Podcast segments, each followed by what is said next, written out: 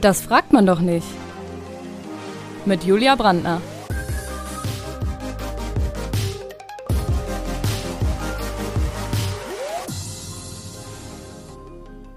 Heute mit Magdalena Heinzel.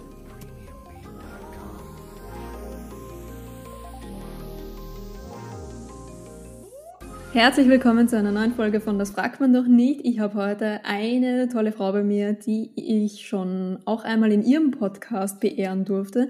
Den kann ich euch übrigens auch ans Herz legen. Ich habe heute die Magdalena Heinzel von dem Podcast Sexologisch bei mir. Hallo Magdalena. Hallo Julia, freue mich, dass ich da sein darf. Ich freue mich auch sehr, dass du da bist. Du hast nämlich einen wahnsinnig spannenden Job und zwar bist du Sexualtherapeutin. Wie lange machst du denn den Job schon? Ähm, also ich habe angefangen als Sozialarbeiterin und Sexualpädagogin und Sexualtherapeutin oder sexualberaterisch und therapeutisch arbeite ich jetzt ähm, ein Jahr etwa. Genau, okay. hochoffiziell. Was ist da der Unterschied zwischen Sexualpädagogin und Sexualtherapeutin? Ähm, Sexualpädagogik beschäftigt sich quasi auch mit dem Thema Sexualität, aber nicht so sehr auf individueller Ebene, sondern schaut eher, wo kann man noch erweitern, wo kann man auch Wissen vermitteln. Also da geht es viel um dieses kognitive Wissen. Und Sexualtherapie, da geht es wirklich darum, sich die individuelle Gestaltung der Sexualität von den Menschen anzuschauen und zu schauen, ähm, wenn Sie was verändern wollen dran, sonst kommen Sie ja gar nicht, ähm, wie können Sie quasi Dinge für sich verbessern? Genau. Was braucht man denn da für eine Ausbildung dazu? Ähm, ich bin klinische Sexologin nach dem mhm. Modell Sexokorporell. Es gibt verschiedene ähm, Richtungen in der Sexualtherapie und die klinische Sexologie ist quasi ein sehr körperorientierter Ansatz von Sexualtherapie. Okay, also ist es quasi ein Studium oder ist es eine Weiterbildung? Das ist tatsächlich eine Weiterbildung und kein Studium, mhm. aber man kann äh, zum Beispiel ähm, Sexologie auch studieren in Deutschland an der Hochschule Merseburg, was ich weiß. Ähm, genau, Sexualwissenschaften ist leider nach wie vor im deutschsprachigen Raum sehr, sehr mager besetzt. Ja, schade eigentlich, weil es gibt da wahnsinnig viel drüber zu sprechen und wir haben auch heute einiges vor. Deshalb würde ich sagen, wir starten einfach mit einem schnellen Ja-Nein-Spiel. Bist du bereit dafür? Bereit. Perfekt. Hast du dir bei einer Erzählung eines Klienten oder einer Klientin schon mal gedacht, boah, kranker Scheiß? Nein, tatsächlich nicht. Nein. Hast du privat schon mal einen Orgasmus vorgetäuscht? Ja, natürlich. Hast du schon mal etwas, wovon dir jemand im Gespräch erzählt hat, danach selber ausprobiert? Nein, tatsächlich noch nicht. Bis jetzt war ich selber kreativ genug. Sehr nice. Muss man ja, glaube ich, auch sein als Sexualtherapeutin. Ähm, check mal ein paar Vorurteile ab. Und zwar, das klassische Therapievorurteil habe ich jetzt auf Sexualtherapie umgemünzt, weil ich über Sexualtherapeutinnen nichts Spezielles gefunden habe. Und zwar, Sexualtherapeutin wird man, um sein eigenes Sexleben therapieren zu können.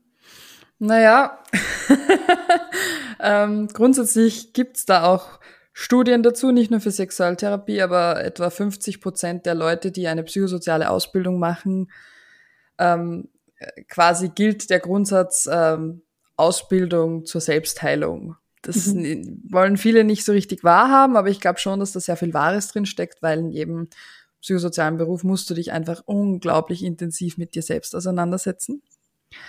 Und wenn du das nicht willst, dann würde ich dir raten, die Finger von sowas zu lassen. Aber natürlich, ähm, gerade wenn man ähm, Sexologie dann lernt, sich mit dem Thema auseinandersetzt, hinterfragt man natürlich auch die eigene Sexualität. Und mhm. was habe ich gelernt? Wie machen das andere? Weil wir glauben ja immer alle, dass wir normal sind. und dann kommen wir drauf, dass normal ein sehr dehnbarer Begriff ist und dass normal für jeden Menschen was anderes ist. Und das ist eigentlich das Spannende an der Sache. Also ich glaube, das ist ein Vorurteil, das ähm, bei vielen tatsächlich auch zutrifft. Ja, würdest du sagen, bei dir auch? Oder bist du so die mm. anderen fünf Prozent? Tatsächlich ähm, hatte ich, also ich hatte nie so richtig Probleme in der Sexualität, also würde es nicht als Problem bezeichnen, aber natürlich finde ich spannend, weil ich weiß, dass man, seit der Sexualpädagogik-Ausbildung weiß ich, dass man ein Leben lang lernen kann und ein Leben lang dazu lernen kann. Und das natürlich auch für die Sexualität gilt. Und jetzt ist es halt so, dass ich mir denke, boah, da gibt schon noch einiges zu entdecken für mich. Und genau, da nehme ich mich gar nicht raus. Ja, man lernt ja auch als Sexualtherapeutin ja nie aus, gell? Das stimmt. Ja, kommen wir auch gleich irgendwie zum nächsten Vorteil. Ich finde, das knüpft da nämlich ganz gut an. Und zwar Sexualtherapeutinnen haben immer phänomenalen Sex, weil sie wissen, wie es geht. Haha! ich glaube, das ist Lachen ist Antwort genug, also das stimmt anscheinend nicht.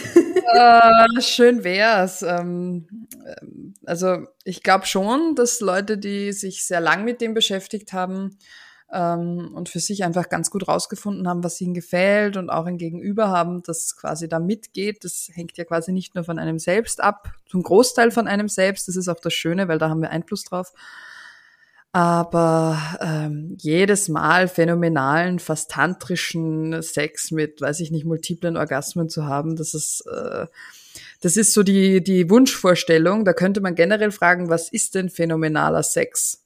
Stimmt auch wieder. Das ist ja auch sehr individuell und manchmal kannst du phänomenalen Sex haben in zwei Minuten, der super geil ist und andere Male nimmst du dir tausend viel Zeit, manchmal hast du Orgasmen, manchmal ist er so phänomenal sogar ohne Orgasmus. Also ich glaube, das ist sehr individuell. Und grundsätzlich gibt es natürlich auch Tage, wo man besser bei sich selbst ist, also wo man sich selber mehr spürt. Und in der Regel ist der Sex dann auch besser. Mhm. Ähm, und manchmal gibt es einfach Tage oder Zeiten, Phasen, wo man den Kopf einfach überall anders hat. So, ich muss das Geschenk für die Oma noch besorgen und habe ich den Müll runtergetragen und habe ich den Herd eh ausgemacht. So. Ja, das sind super Gedanken, um abzuschalten. Ja, traumhaft, traumhaft. Vor allem, wenn die beim Sex hochkommen, so, oh, und das kennen aber so viele und das ist auch, glaube ich, das ist ganz normal und das ist menschlich. Ja. ja, also ich glaube, das wird jetzt vielleicht auch einige Hörerinnen und Hörer da beruhigen, die das vielleicht bei sich auch schon beobachten konnten.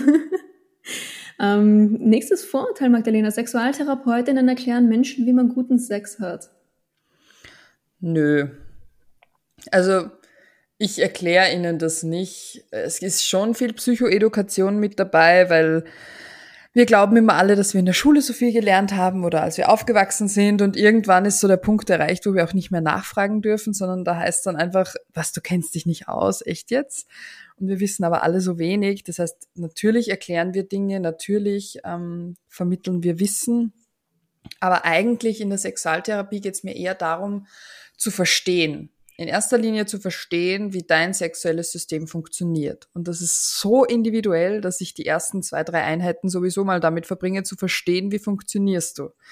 Und da stelle ich eigentlich tausend Fragen und erkläre noch nicht viel.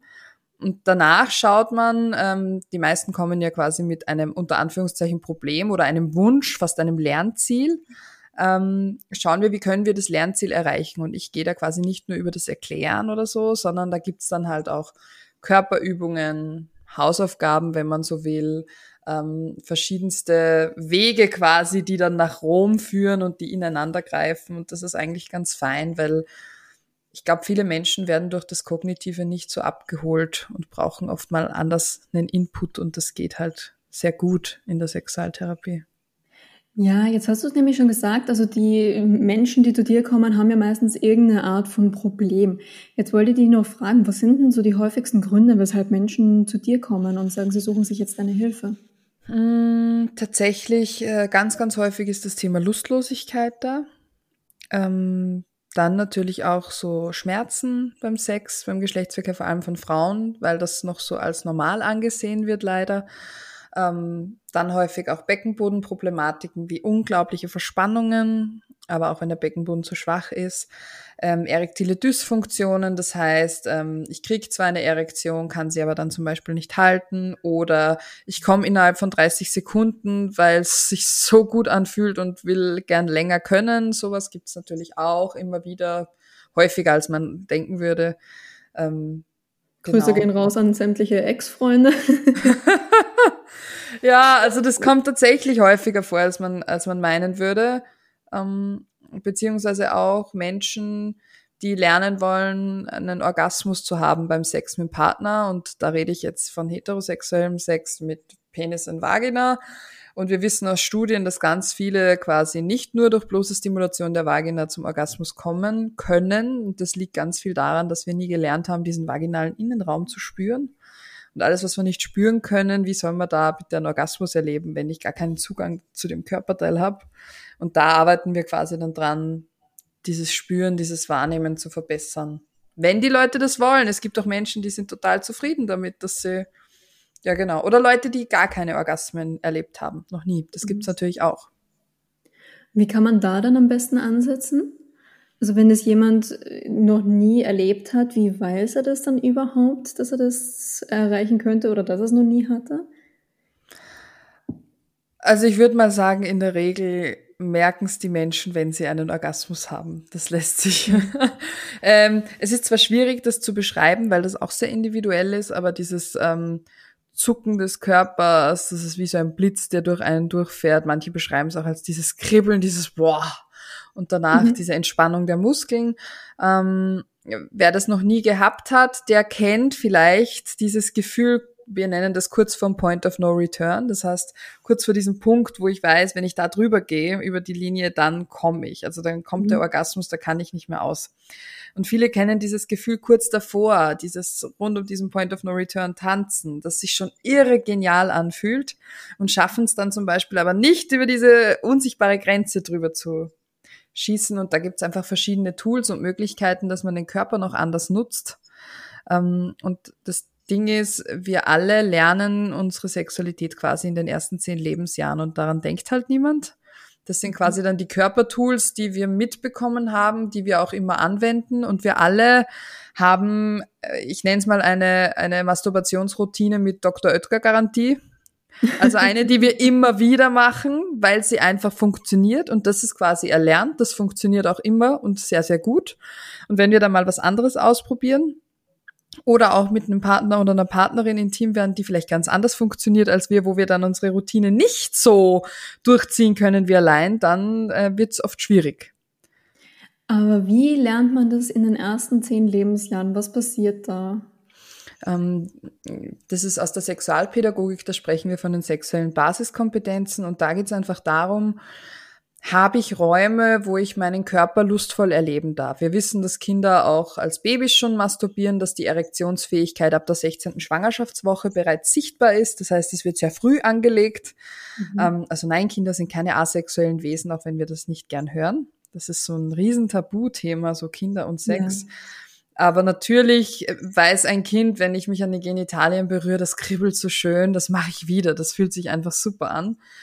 Und je mehr Möglichkeiten ich habe, mich zu gestalten, also auch darf ich rausgehen, darf ich viel Trampolin springen, laufen, schreien, toben, also alles, wo ich meinen Körper nutzen kann, ist gut. Auch wie lerne ich quasi über meinen Körper Spannung abzubauen. Und ganz viele Menschen, auch Erwachsene masturbieren ganz häufig noch, um Spannung abzubauen, um den Druck rauszukriegen. Das ist was, was Kinder auch ganz häufig machen. Nur werden sie dann von uns meist als sexuell auffällig ähm, eingestuft, was total schade ist, weil das ist halt einfach ihr Zugang, sich runterzuholen. Ähm, wichtig wäre. Ja, genau, genau, sich einen runterzuholen. Ähm, und dann wäre es halt wichtig, ähm, dass es dann nicht um, um Sex per se geht, sondern einfach darum, Stress abzubauen bei Kindern. Und dann geht es darum zu schauen, wie kann ich das noch machen über den Körper. und viele machen zum Beispiel Sport. Über Sport, über diese Bewegung lässt sich ganz viel Stress und Druck abbauen. Ähm, und dann natürlich noch die sozialen Regeln oder Beziehungskompetenzen, auch Verführungskompetenzen werden da mhm. bereits gelernt. Und wir alle kennen vermutlich ein Kind, das einen Augenaufschlag hat und so einen Tonfall, wenn es uns da was fragt, wo wir fast nicht Nein sagen können. Vielleicht, also ich kann das heute noch bei meinem Papa, wenn ich anrufe, du Papa, dann fragt er immer schon, was brauchst denn? Er repariert er schon das Auto. Ja, genau, er putzt auch wenn ich ihn gar nicht frage, er putzt mein Auto, er sagt mir, das ist ganz furchtbar. Na, aber solche Sachen werden da quasi gelegt und auch dieses Wissen rund um Sexualität. Begriffe haben dafür, sich selber berühren dürfen und leider passiert ganz häufig das Gegenteil davon, dass wir nämlich sagen, ähm, nimm die Hand da raus aus der Windel, das macht man nicht, das ist eklig, mhm. wasch dir die Hände, pfui Teufel, was tust du denn da? Ähm, das sind alles Infos über Sexualität und diese Glaubenssätze tragen wir dann leider häufig ein Leben lang mit uns unbemerkt mit ja. und äh, zeigt sich dann oft erst in einer Beratung, in einer, in einer Therapie, wenn man sich das näher anschaut. So. Wie, wie läuft denn so eine Sexualtherapie bei dir ab? Hast du so ein Muster, nach dem du vorgehst? Ja, genau. Also in den ersten zwei, drei Stunden versuche ich mal das sexuelle System zu evaluieren. Das heißt, ich stelle ganz viele Fragen, auch auf diesen eigentlich vier Basiskompetenzen. Das heißt, ich schaue, was macht dein Körper in der Masturbation, nämlich mit der Frage, wie masturbierst du denn? Und dann sagen immer alle, ja, eh normal. Ja. und ich kann euch nur sagen, es kommt jedes Mal was anderes und alles davon ist normal. Und das ist quasi spannend, weil ich mir anschaue, wie funktioniert der Körper. Dann schaue ich mir an, was passiert auf der Wahrnehmungsebene, weil häufig macht der Körper zwar was, aber es fühlt sich für uns gar nicht so toll an. Also es gibt Menschen, die haben zwar orgastische Entladungen, würden wir dazu sagen, aber keinen Orgasmus. Nicht dieses Orgasmusgefühl, dieses, boah, ich fühle mich verbunden mit der ganzen Welt und alles ist so, wow, so, wenn mhm. Menschen vom Himmel sprechen quasi, sondern die sagen, ja, danach bin ich entspannt und war eh gut, aber, aber dass es jetzt so wow ist, das habe ich noch nie erlebt oder sehr selten. Mhm. Das heißt, man schaut sich auch das an, dann natürlich noch die Beziehungsebene, so auch wie kann ich jemand anderen verführen und ich weiß, verführen ist ein total negativ besetztes Wort, aber da geht es eher darum zu schauen, wie kann ich quasi anderen schmackhaft machen, meine Bedürfnisse zu befriedigen, dass sie das ganz von alleine machen wollen. Das wäre eine Verführungskompetenz. Da geht es mhm. nicht darum, jemanden zu überreden oder so. Und ähm, das Letzte sind dann noch die Kognitionen, also alles, was wir glauben über Sexualität zu wissen, wie gut der Sex zu sein hat, wie man in einer Partnerschaft sich verhalten soll, aber auch diese ganzen Stereotype, als Frau muss ich so und so sein und tun und mich geben und als Mann muss ich das und das machen und so mich verhalten. Und dreimal die Woche Sex ist Standard, egal ob ich Lust habe oder nicht, sonst ist die Beziehung ja kacke oder sonst passt irgendwas nicht. Ähm, genau, das das alles hängt zusammen, bedingt und beeinflusst sich miteinander und da brauche ich natürlich eine Zeit, um das alles im Detail zu evaluieren. Und dann schauen wir uns an, gut, wo gibt's denn Erweiterungswünsche? Und wie gehen wir das an? Und dann gibt's meistens viel Körperarbeit, ähm, genau, viele Gespräche, viele Dinge, die dann selber auch auftauchen. Und nach den Hausaufgaben quasi auch die Evaluation, was hat schon geklappt, was hat noch nicht so funktioniert? Und das ist nichts, ähm, was von heute auf morgen geht mit Schnips, äh, sonst hätte ich ganz andere Honorare, ehrlich gesagt, wenn ich zaubern könnte. Ähm, aber es ist ein Weg, den man gehen kann und der Körper kann dazulernen und dann kann man es in der Sexualität umsetzen. Und das ist dann quasi das Allerfeinste, wenn man was Neues erlernen konnte, was man dann lustvoll in der Sexualität ähm, erleben kann. Mhm. Jetzt hast du deine Honorare angesprochen. Darf man fragen, was man verdient als Sexualtherapeutin? Mm, das sind die Stundensätze aktuell. Ähm, oder generell auch wenn man zu Kollegen, Kolleginnen schaut, liegt es meistens so zwischen 80 und 120, 130, 140 Euro. Mhm. Äh, wobei es auch darauf ankommt, sind das 45 Minuten, 50 Minuten, 60 oder teilweise auch 100 Minuten. Ist es eine Paarsitzung? Paarsitzungen sind in der Regel teurer ähm, Einzelsitzungen eine Spur günstiger. Dann kommt es auch darauf an, sind die Leute umsatzsteuerpflichtig. Also davon kann ich jetzt ein Lied singen, okay. weil das wird bei mir ab nächstem Jahr der Fall sein. Das ist, sind halt einfach, ja, also es schaut auf den ersten Blick so krass aus. Das Traurige ist halt auch einfach, dass die Krankenkasse das nicht übernimmt, weil Sexualität ist ein Luxusproblem und ähm, zählt quasi ja nicht zur Gesundheit, was natürlich ein totaler Trugschluss ist. Und wir wissen aus Studien, dass Menschen, die zum Beispiel krebserkrankt sind oder andere schwere Krankheitsverläufe haben, wenn die eine gute Sexualität leben können, dass die weniger häufig sterben. Das weiß man einfach, weil das so ein Wohlfühlfaktor ist, ein Faktor, für den es sich lohnt zu leben quasi. Und ich finde es dann traurig, dass sowas einfach nicht finanziert wird. Aber ja, das ist mhm. unsere Gesellschaft, die nicht unbedingt sexfreundlich ist. Ja, schade eigentlich. Dabei würde Sex ja auch das Entstehen von neuem Leben fördern, sage ich mal so. Auch, wobei, das finde ich immer so geil, wenn man Kindern erklärt, Sex haben die Leute, damit sie Kinder kriegen, weil ich nehme an, dass 99 Prozent der Menschen Sex haben und in dem Moment keine Kinder zeugen wollen, bis auf ein ja, Prozent. Ja, natürlich auch. Ja. Aber ohne Sex geht's halt dann doch nicht, dass die Gesellschaft fortbesteht. Naja, mit Reagenzgläsern und so. Also das stimmt, ja, okay, mittlerweile. Mittlerweile, schon. mittlerweile ja. geht da schon was. Also man müsste sich auch gar nicht mehr angreifen, wenn man das nicht will. Gegenseitig. sich selber schon. Also, ja. Ja. Also du empfiehlst auch Masturbation uneingeschränkt. Uneingeschränkt, ja. Außer es ist so, dass es schon schmerzhaft wird. Also es gibt schon Menschen, mhm. die es quasi übertreiben. Das ist, wenn du zum Beispiel schon wund bist oder Verletzungen hast und dann trotzdem noch weiter masturbierst. Dann würde ich auf jeden Fall ähm, jemanden, einen Experten oder eine Expertin zu Rate ziehen. Oder auch, ähm, wenn man quasi nur noch ähm, mit externen Stimulatoren ähm, masturbieren kann. Also quasi nur noch beim Porno schauen, wenn es alleine gar nicht mehr geht. Also immer dann, wenn man das Gefühl hat, jetzt werde ich eingeschränkt, jetzt wird's schwierig. So. Okay. Oder wenn man quasi auch nochmal mit bestimmten Hilfsmitteln wie Vibrator oder anderen Sextoys kommen kann, meinst du so? Genau. Also in der Regel, wenn, wenn dich das nicht stört, dann ist das äh, voll in Ordnung. Nur es wird schwierig dann im Kontakt mit jemand anderem, weil Menschen können nicht vibrieren, auch wenn ja, wir uns bemühen. Es geht einfach nicht. Und wir haben auch keine Pleasure-Air-Technologie. Ähm, das wird dann oft schwierig und deswegen empfehle ich einfach, ähm, so cool ich Toys finde und so, so fein Pornos sein können, die Mischung macht's, wie bei allem. Mhm. Also kann man das quasi verlernen, ähm, zu masturbieren, wenn man zu häufig Hilfsmittel zu, ähm, zu Hilfe nimmt? Komplett verlernen nicht, aber man gewöhnt sich dann halt einfach an ähm, ein bisschen auch daran, so ein Gewöhnungseffekt. Das ist aber auch, wenn ich ohne Hilfsmittel masturbiere, immer gleich, gewöhne ich mich ja auch genau an diese Routine. Mhm. Und ähm, es kann dann sein, dass ich mir dann manchmal schwerer tue in der in, quasi in der Erotik mit anderen Menschen. Ähm, okay. Aber wenn ich mal was gekonnt habe, dann ist das wie beim Fahrradfahren, das verlernt man nicht, dann muss man das oft wieder mal ein bisschen wachkitzeln.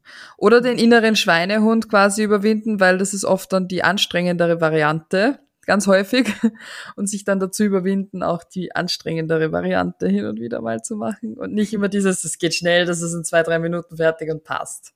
Ja, ja aber wo anstrengend. Äh, Hausaufgaben hast du gesagt, gibst du öfter. Wie schaut so eine Hausaufgabe bei dir aus? Kannst du da ein Beispiel nennen? Hausaufgaben, äh, vor allem nach den ersten paar Sitzungen, ist ganz häufig beobachte dich mal selbst bei der Masturbation. Was mhm. macht dein Körper?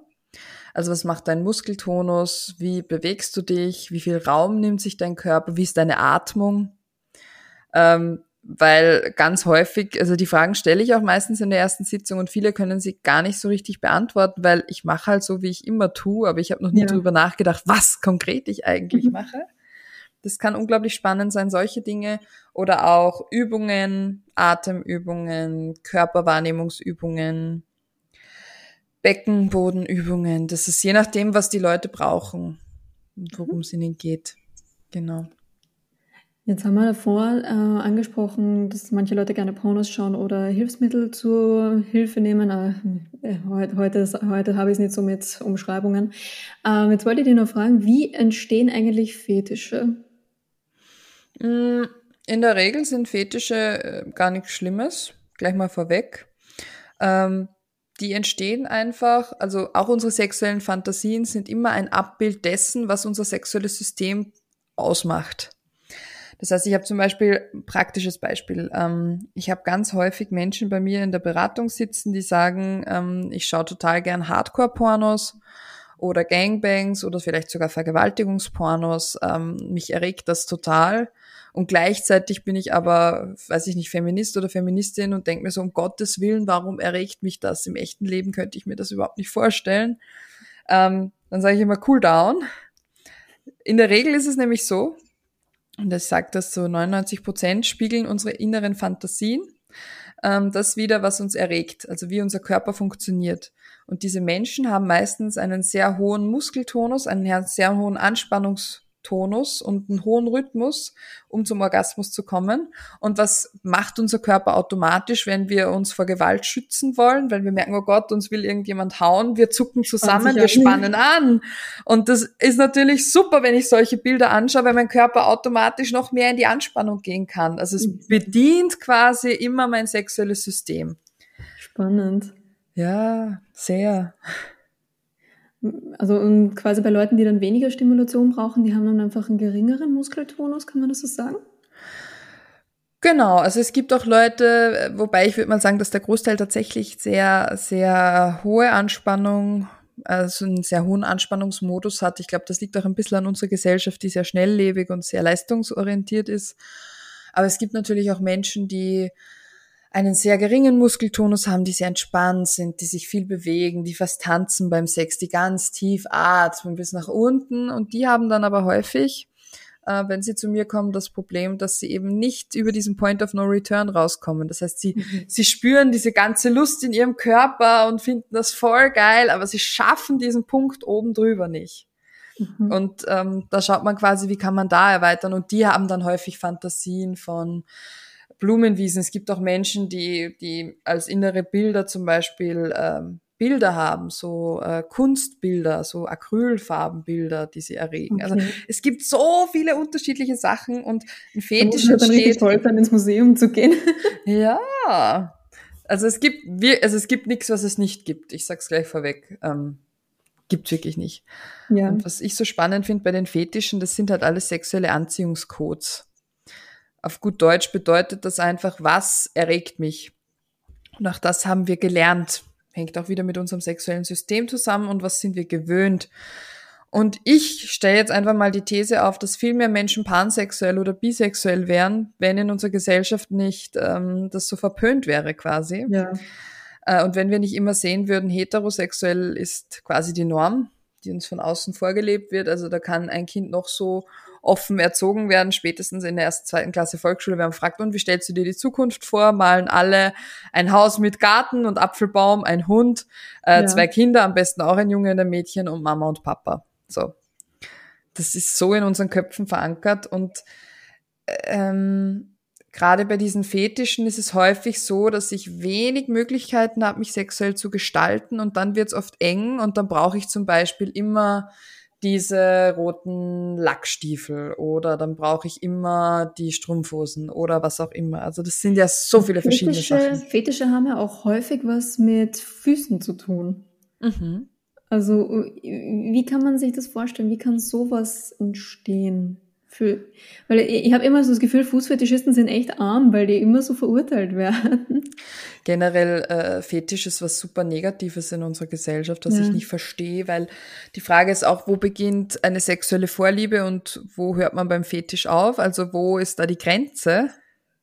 Weil ich könnte auch sagen, es ist eine sexuelle Vorliebe, dass ich mit äh, eher nur mit Männern Sex haben will, was bei mir jetzt persönlich nicht der Fall ist, aber ich könnte auch sagen, das ist eine sexuelle Vorliebe, einfach eine Präferenz. Ja. Oder dass ich es äh, geiler finde, wenn die Leute in Spitzendessous kommen. So. Also es ist ja total unterschiedlich.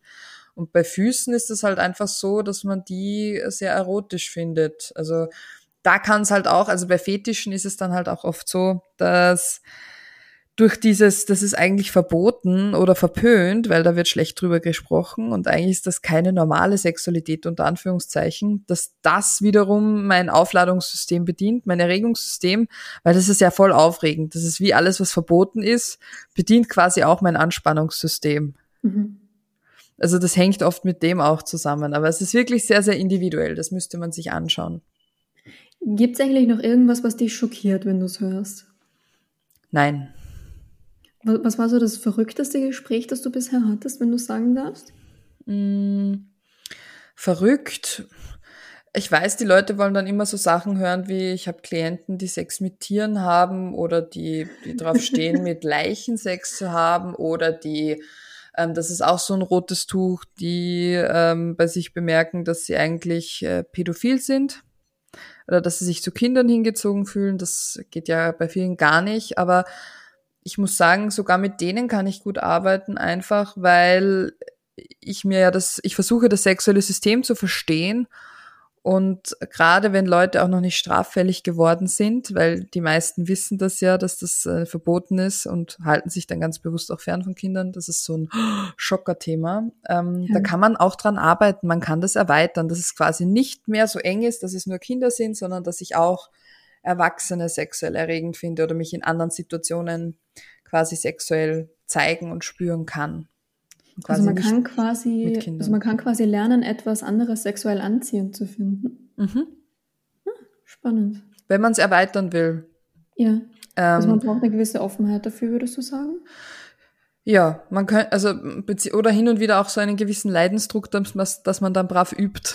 Das okay. klingt jetzt ganz blöd, aber wenn, wenn ich, wenn das kein großes Problem ist für mich, dann werde ich quasi nicht so konsequent sein mit dem Üben. Wenn das aber mhm. was ist, was mich total einschränkt, vielleicht im Alltag oder stört oder auch in der Beziehung äh, schwierig ist, dann werde ich natürlich mehr Zeit und mehr Energie investieren können in solche Sachen. Mhm. Genau. Wie verarbeitest du eigentlich Dinge, die du in der Therapie hörst? Weil das sind ja doch meistens relativ intime Geschichten.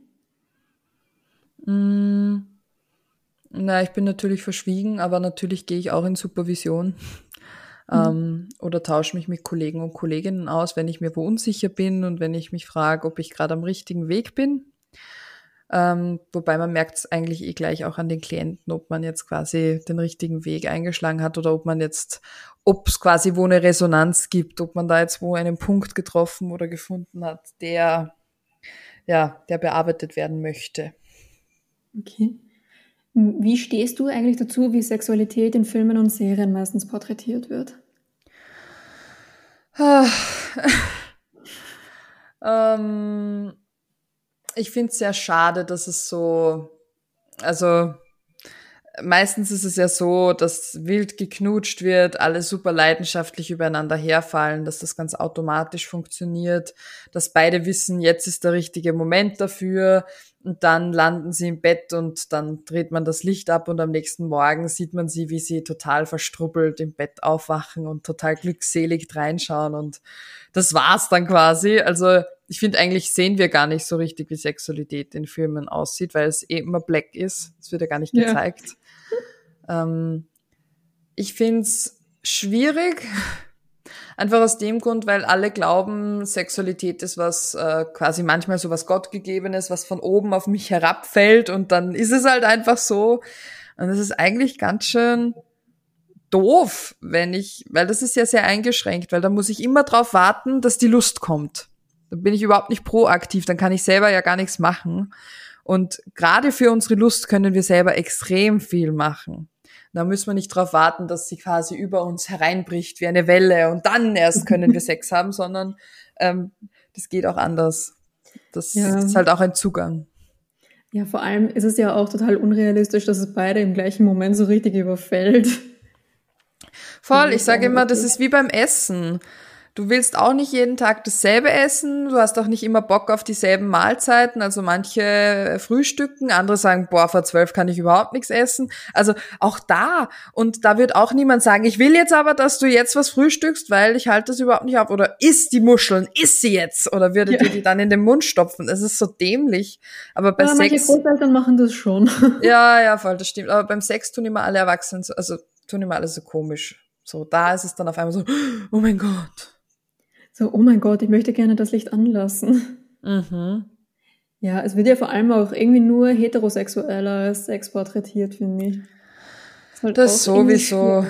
Beziehungsweise wenn homosexueller Sex äh, porträtiert wird, dann ist es meistens mit Analsex gleichgesetzt, was auch nicht bei allen stimmt. Das heißt nicht, wenn du, wenn du homosexuell bist als Mann, dass du Analsex geil findest jedes Mal. Das stimmt einfach ja. auch nicht. Natürlich ist das eine Praktik, die vielen gefällt, aber es gibt so viele Möglichkeiten. Genau. Oder, oder generell auch, dass Sex nur Penetration ist, ist ja auch so ein Mindfuck, weil haben dann Lesben nie Sex, wenn die keine Penetration haben? Oder, hä? Also ab wann gilt sie es quasi? On, um Sex zu haben. Ja, genau. Ab wann gilt es quasi als richtiger Sex? Die Frage stellen sich aber auch Heteropaare sehr oft. Ist es, wenn wir nebeneinander liegen und masturbieren, auch Sex? Ist ein Blowjob Sex? Ist, ähm, oder ist quasi nur Penis und Vagina Sex? So. Wie würdest du es für dich definieren? Sex ist für mich alles, wo man eine genitale sexuelle Erregung spürt. Okay. Das kann also, schon beim Knutschen sein. Es kann auch sein, wenn ich irgendein erotisches Bild sehe und dieses Kribbeln spüre. Das ist, hängt für mich eher mit diesem Erregungsgefühl zusammen. Also kann man auch quasi alleine Sex haben. Mhm, natürlich. ja, nicht, nicht umsonst verwendet man ja auch oft das Wort Solo-Sex für Masturbation, ist ja auch irgendwie schön. Absolut, ja. Ist ja glaubst schön. Du, glaubst du eigentlich an Monogamie? Ich bin verheiratet. Ja. ähm, also wenn, wenn du das mit Nein beantwortest, dann zeigen wir das deinem Mann natürlich nicht. ja, es wird nur veröffentlicht. Nein, nein. Ähm, ich glaube, ich glaube nicht, dass es für jeden was ist. Ich glaube auch, dass wir uns ein bisschen davon lösen müssen, weil Monogamie halt einfach ähm, von früher noch so in unseren Köpfen ist im Sinne von, damit wir ja erbrechtstechnisch keinen Stress bekommen und und äh, genau. Ich glaube, dass es Menschen gibt, und ich glaube, dass man an Beziehungen und an sich selbst sowieso ein Leben lang arbeiten muss, aber ich glaube tatsächlich, dass es möglich ist, eine monogame Beziehung zu führen. Vor allem glaube ich einfach, dass wir lernen müssen, ähm, die Spielregeln für monogame Beziehungen auch selbst zu schreiben, weil wir müssen dann quasi mit unserem Leben klarkommen und leben. Und ich glaube, wenn wir viel mehr über unsere Bedürfnisse sprechen könnten, ähm, wäre das machbar. Aber so als sexualtherapeutischer Sicht geht es natürlich. Ähm, vor allem, wenn man äh, quasi sehr autonom in seiner Sexualität ist, weil viele sagen ja, na, aber nach einem halben Jahr, da wird's einfach langweilig mit jemand anderem. So. Ist eh klar, bei den Menschen kenne ich, ich weiß, wie der riecht, ich weiß, wie der tut, ich weiß, ähm, wie sich der bewegt. Und natürlich ist neuer Input für unser Gehirn immer so, ah, etwas Neues, uh, voll aufregend. Aufladung im Außen. Mhm.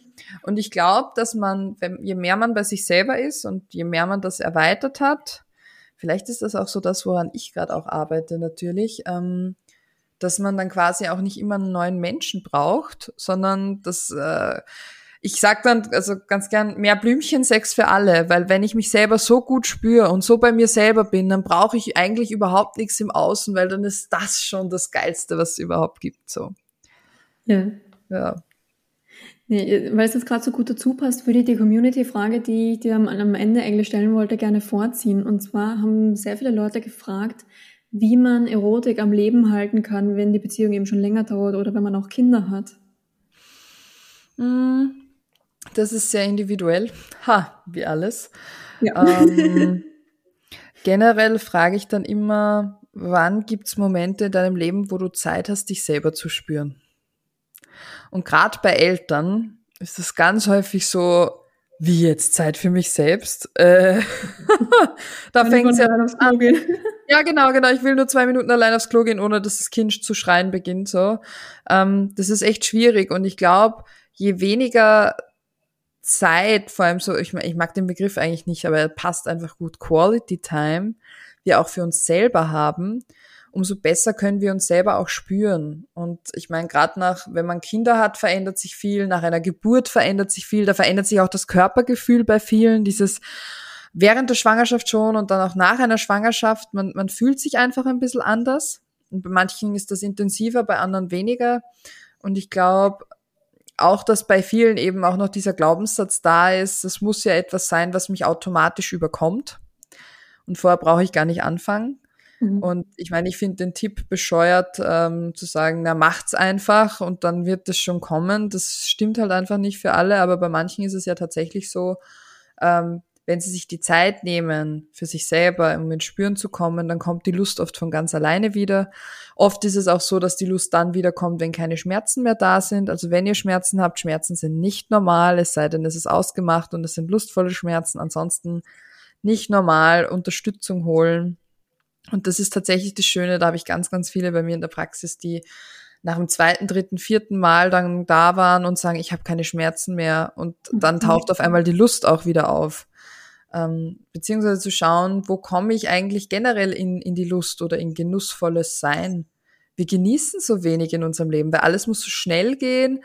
Ähm, beziehungsweise wenn wir genießen, dann wird es ganz häufig als Sünde bezeichnet. Ich weiß noch, meine Oma hat immer gesagt, wenn sie am Sonntag ein, ein Stück Torte gegessen hat, Magdalena, jetzt habe ich wieder gesündigt. Ja. Und ich denke so, du hast ein Stück Kuchen gegessen und das genossen oder ja. was können wir genießen?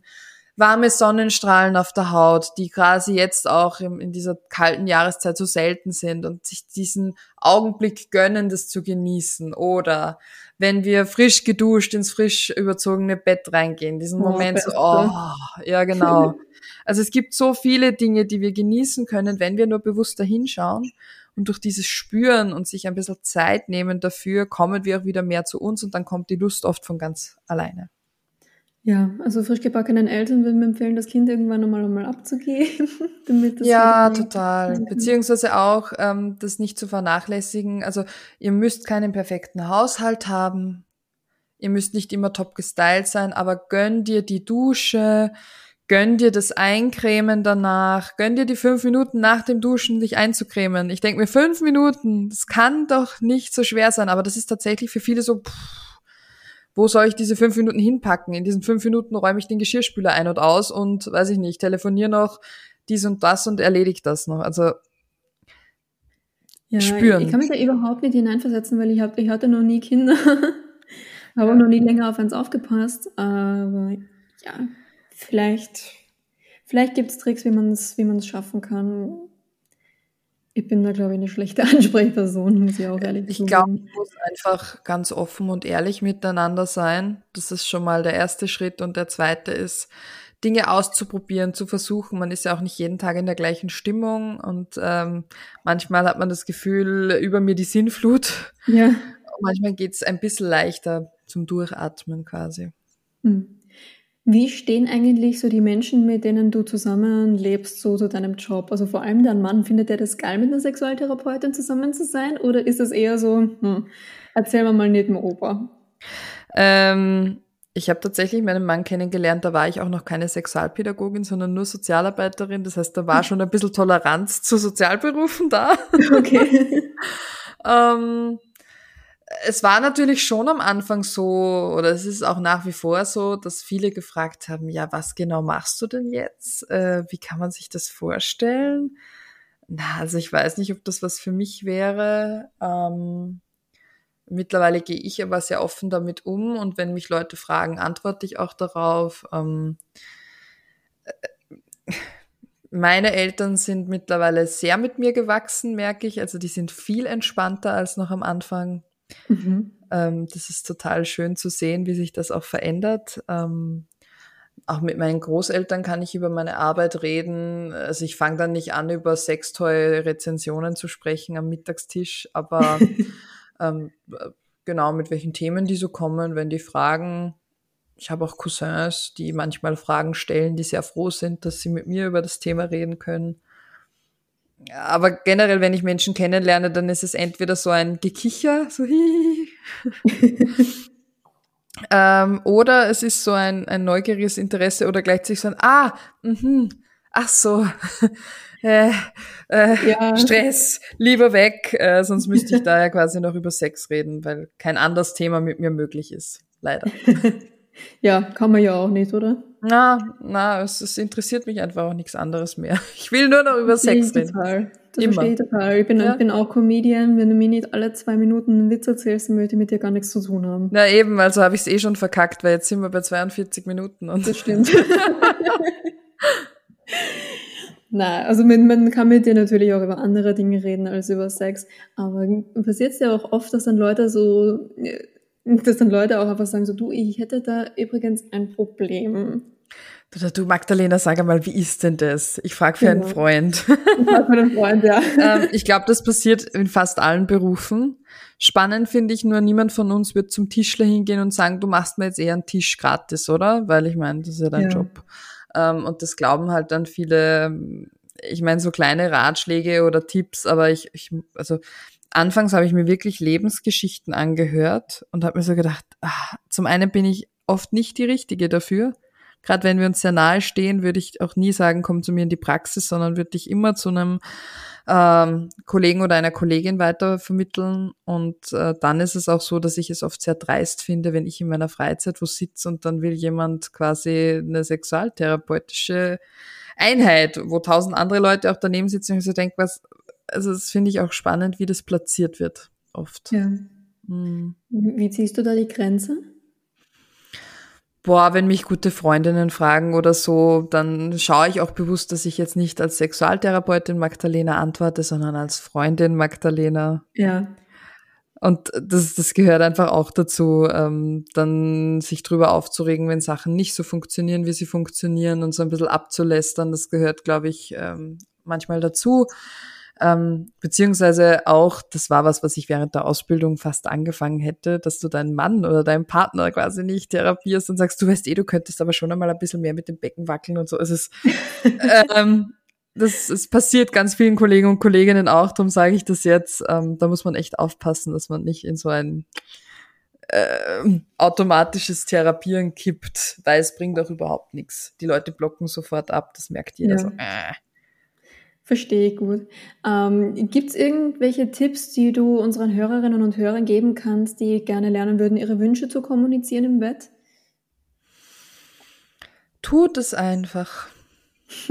Fangt an, über Sexualität zu sprechen. Und so komisch es am Anfang, am Anfang sein wird, es wird immer leichter, es wird immer besser. Es wird wie, wenn du dann bei der Käsetheke oder Wursttheke stehst und sagst, bitte einmal 15 Gramm, äh, 15 Decke extra Wurst oder so. Das ist ähm, beim ersten Mal vielleicht auch komisch, wenn man sich denkt, hm, äh, das ist auch was, was man lernt. Oder wenn man zum ersten Mal Arzttermine selber ausmacht. Oh, Katastrophe, ja. Das ist auch voll der Stress, aber je öfter man es macht, umso entspannter wird man. Und gerade beim Thema Sexualität kann ich euch auch empfehlen, schaut euch Serien an, hört euch Podcasts an, wo es um das Thema geht, weil da eignet man sich auch einfach dann eine Sprache an, mit der man ähm, ganz selbstverständlich ähm, dann auch umgehen kann. Das dauert ein bisschen. Ja, Thema Podcast, eine große Empfehlung. Magdalenas Podcast Sexologisch gibt's auf allen Podcast-Plattformen und du bist auch auf Instagram unter demselben Namen. Genau. Kann man ja. dich sonst noch irgendwo finden, Magdalena? Ah, ich bin seit kurzem auf TikTok, weil ich mir gedacht habe, ich muss oh, jetzt mal schön. rausfinden, wie die Teenies, also die Jugendlichen in den Klassen und die Kinder, wie die das machen. Aber ich muss ehrlich sagen, das ist noch so ein bisschen ein, ein, ein Mysterium für mich. Ich habe ich hab Videos, die durch die Decke gehen und dann wieder welche, wo ich mir richtig viel überlege, wo ich voll viel Arbeit rein investiert und so, ja, tausend Leute, die es gesehen haben. Das ist mit TikTok oh. immer so ein Glücksspiel. Voll! Ich verstehe es ja. nicht. Ich verstehe den Algorithmus nicht. Da ist Instagram ist auch schon undurchsichtig, aber TikTok ist keine Ahnung. Ich kann ein Lied davon singen. Magdalena, auch eine Abschlussfrage. Wenn du deinen Job irgendwie nicht mehr ausüben könntest, was wäre dein Plan B? Ach, ein Plan B ist, glaube ich, Influencerin sein und von A nach B reisen, immer mal da ein bisschen leben, dort ein bisschen sein. Wobei ich kann mir eigentlich nicht viel anderes vorstellen für mich. Aber ich würde immer irgendwo Arbeit finden. Also ich könnte auch kellnern, ich würde auch ja, auf Kinder aufpassen, also was auch immer. Ich würde mir vermutlich auch auch auch ähm, Häuser putzen oder so fände ich auch voll in Ordnung. Also ja. Irgendwie kommt man eh immer über die Runden. Und irgendwie ja, da bin ich Überlebenskünstlerin, da würde ich mir gar keine Sorgen machen, ehrlich gesagt. ja. Ich wünsche dir natürlich, dass du deinen Job, den du liebst, immer weiter ausüben kannst und dass sich viele Menschen noch von dir helfen lassen werden. Das wird mich mhm. natürlich freuen. Auch danke für die spannenden Fragen und ich hoffe, die Leute, die das sich jetzt anhören, äh, sind immer noch dran. Dann habt ihr es echt geschafft ähm, äh, und, und haben jetzt hoffentlich auch ähm, mehr Lust, ähm, vielleicht was dazu zu lernen, weniger Hemmungen, sich Unterstützung zu holen, wenn sie es brauchen. Genau. Ja, wenn man sich von dir Unterstützung hören, holen möchte, dann findet man dich auf Instagram unter sexologisch. Hast du eine Website? Auch www.sexologisch.com. Alles sehr simpel gehalten, dass man ja nicht lang suchen muss. Das natürlich auch in den Show Notes, damit ihr da einfach draufklicken könnt und der Magdalena auf allen möglichen Portalen folgen könnt und eventuell vielleicht auch eine Sexualtherapie bei ihr buchen könnt. Dankeschön. Das würde mich natürlich freuen. Ja, Magdalena, ich danke dir vielmals für diese coole Dreiviertelstunde. Ich glaube, da haben die Leute da draußen ordentlich was mitnehmen können. Mir hat sehr viel Spaß gemacht. Ich hoffe, dir auch. Ja, danke schön. Erzählst du uns jetzt noch einen Witz, Frau Comedian? Boah, ey, das ist, das ist genauso, wenn du mir diese Frage stellst, das ist genauso, wie wenn ich zu dir sagen würde, du Magdalena, ähm, übrigens, ich habe ein Problem mit meiner Sexualität. ja, eh. Ja. Aber waren das jetzt nicht alles deine Fragen? Waren das jetzt wirklich nur Community-Fragen? Na, die habe ich mir schon auch selber ausgedacht. Also ein ja, paar waren aus der Community, aber ein paar denke ich mir auch selber aus. Also ja, denke ich mir ja. Eigenleistung dabei, ja. ja. Cool. Ja, aber Witze gibt's nicht mehr gratis, kommst zu meinen Shows. so ist es, so ist es. Ja. Magdalene, ich wünsche dir noch einen wunderschönen Nachmittag, euch einen wunderschönen Tag, Abend, Morgen, wann auch immer ihr das Ganze hört. Wir hören uns dann wahrscheinlich nächste Woche wieder bei einer neuen Folge von Das fragt man doch nicht. Tschüss. Tschüss.